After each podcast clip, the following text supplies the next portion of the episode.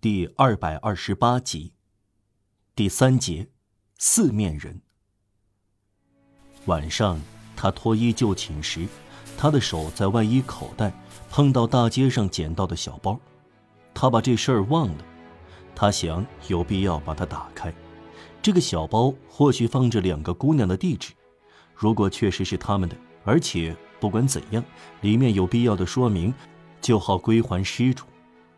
他拆开了信封，信封没有封上，里面有四封信，同样没有封上，上面有地址。四封信都散发出辛辣的烟草味儿。第一封信的地址是国民议会对面广场某某号，德格吕使雷德侯爵夫人收。玛丽·约斯寻思，他在信里也许能找到线索。再说，信没有封上。看一看，有百利而无一弊。信是这样写的：“侯爵夫人，宽恕和虔诚的品德能使社会更紧密的团结。散播您的基督徒感情，将怜悯的目光投向这个不信的西班牙人吧。他因为神圣的正统事业忠心耿耿而受累，他付出了自己的心血，献出了自己的全都财产。”为的是捍卫这个事业，如今却陷入了次贫中。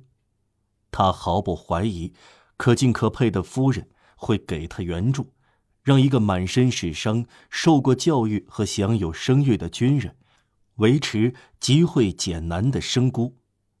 事先信赖、激励着您的人道，以及侯爵夫人对如此不幸的民族的关怀。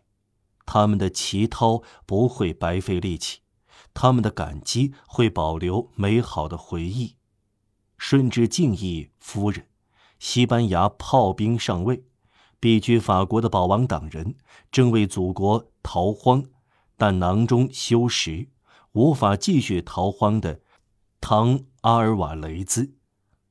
信上署了名，却没有写地址。马吕伊斯期待在第二封信里找到地址。上面写着：“卡塞特街九号，的蒙维奈白爵夫人收。”玛丽·伊斯读道：“白爵夫人，我是一个不幸的母亲，有六个孩子，最小的才八个月。最后一次生孩子我就病了，五个月前被我丈夫抛弃，陷入次贫，走投无路。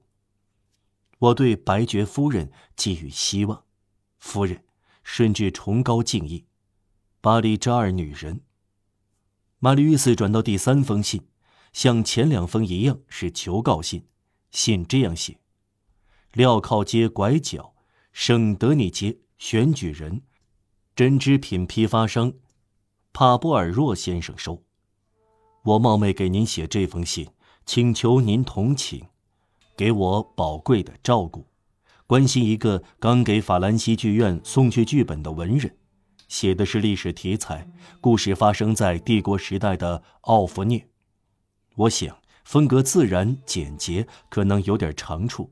四个地方有唱词，滑稽、严肃、出人意料，外加性格各种各样，全剧点染浪漫主义色彩，剧情进展神秘，屈膝动人。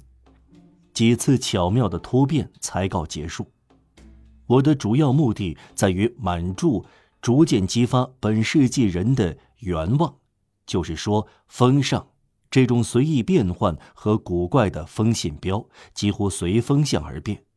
尽管有这些优点，我还是有理由担心，有特权的作者的嫉妒、自私会把我的剧本排挤出剧院，因为我不是不知道。要让新来者吃尽受挫的苦头。帕布尔若先生，您亨有文人的开明保护人的声誉，这使我冒昧派我女儿前往，向您陈述我们在严冬季节饥寒交迫的困境。我要说，请您接受我把剧本和以后所写的一切敬献给您，这是要向您表明我撒望有幸得到您的庇护。以您的名字给我的作品增光，若肯赏光给我微不足道的恩赐，我将马上照手写一部诗句，向您表示我的不胜感激。这部诗句我要竭力写得完美无缺，送您一阅，再编入惨剧的开头，提供上演。帕布尔若先生及夫人顺至最崇高的敬意，文学家让弗洛，又急，哪怕只给四十苏。请原谅我派出女儿没有亲自登门拜访，唉，理由可悲啊！我衣着寒酸，出不了门呐。马吕伊斯最后打开第四封信，地址是举步圣雅克教堂的善行先生收，写着这样几行字：“善人，如果您肯陪我的女儿来，就会看到一盆如洗。”而我会给您看我的证书，一看到这几行字，您慷慨的胸怀一定会动恻隐之心，因为真正的哲学家总会产生强烈的激动。善人要承认，非得贫困到了极点，为了得到救济，要让当局验明，那是非常痛苦的事，就好像坤等救济，连受罪和饿死的自由都没有。命运对有些人非常残酷，对另外一些人又太慷慨、太爱护。我等待您登门或相赠，如果您肯这样做的话，顺治崇高敬意。真正宽宏大量的人，您十分卑微和十分恭顺的仆人。戏剧艺术家 P 法邦图。看完这四封信，玛丽约斯对情况的了解并无进展。首先，署名的人都没有留下地址；其次，这些信好像出自四个不同的人之手，即唐尔瓦雷子、巴利扎尔女人、诗人让佛洛和戏剧艺术家法邦图。可是这些信怪在以同一笔迹写成，如果不是同一个人所写，结论又是什么呢？况且还有一点更证明猜测是对的。信纸粗糙发黄，四封信都一样，烟草味道也一样。尽管显然在竭力改变风格，同样的错别字写得心安理得。文学家让弗洛和西班牙上尉一样不能避免。尽力猜度这个小小的谜团是白费心思，倘若不是捡到的，倒像是故弄玄虚。玛丽于此过于惆怅，无心对待偶然的玩笑。也不会参加大街似乎想同他玩的游戏，他觉得这四封信在嘲笑他，在同他捉迷藏。不过毫无迹象表明这些信属于玛丽·约瑟在大街上遇到的两个姑娘。总之，这显然是毫无价值的废纸。玛丽·约瑟将信放回信封，扔到一个角落里睡下了。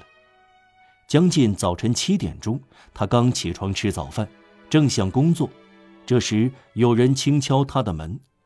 由于他一无所有，从来不取下钥匙，只有非常少的几次，因他要赶急活。再说，即使不在家，他也把钥匙留在锁孔上。哦，小偷要偷您的东西。波公大妈常说：“偷什么？”玛丽约斯说：“确实有一天有人偷走一双旧靴。”布贡大妈说：“对了。”有人敲第二下门，像第一次那样很轻。请进，玛丽·伊斯说。门开了。你有什么事，布贡大妈？玛丽·伊斯又说，眼睛没有离开放在桌上的书和手稿。有个声音不是布贡大妈的，回答道：“对不起，先生。”这是一个低沉的、微弱的、梗塞的、嘶哑的声音。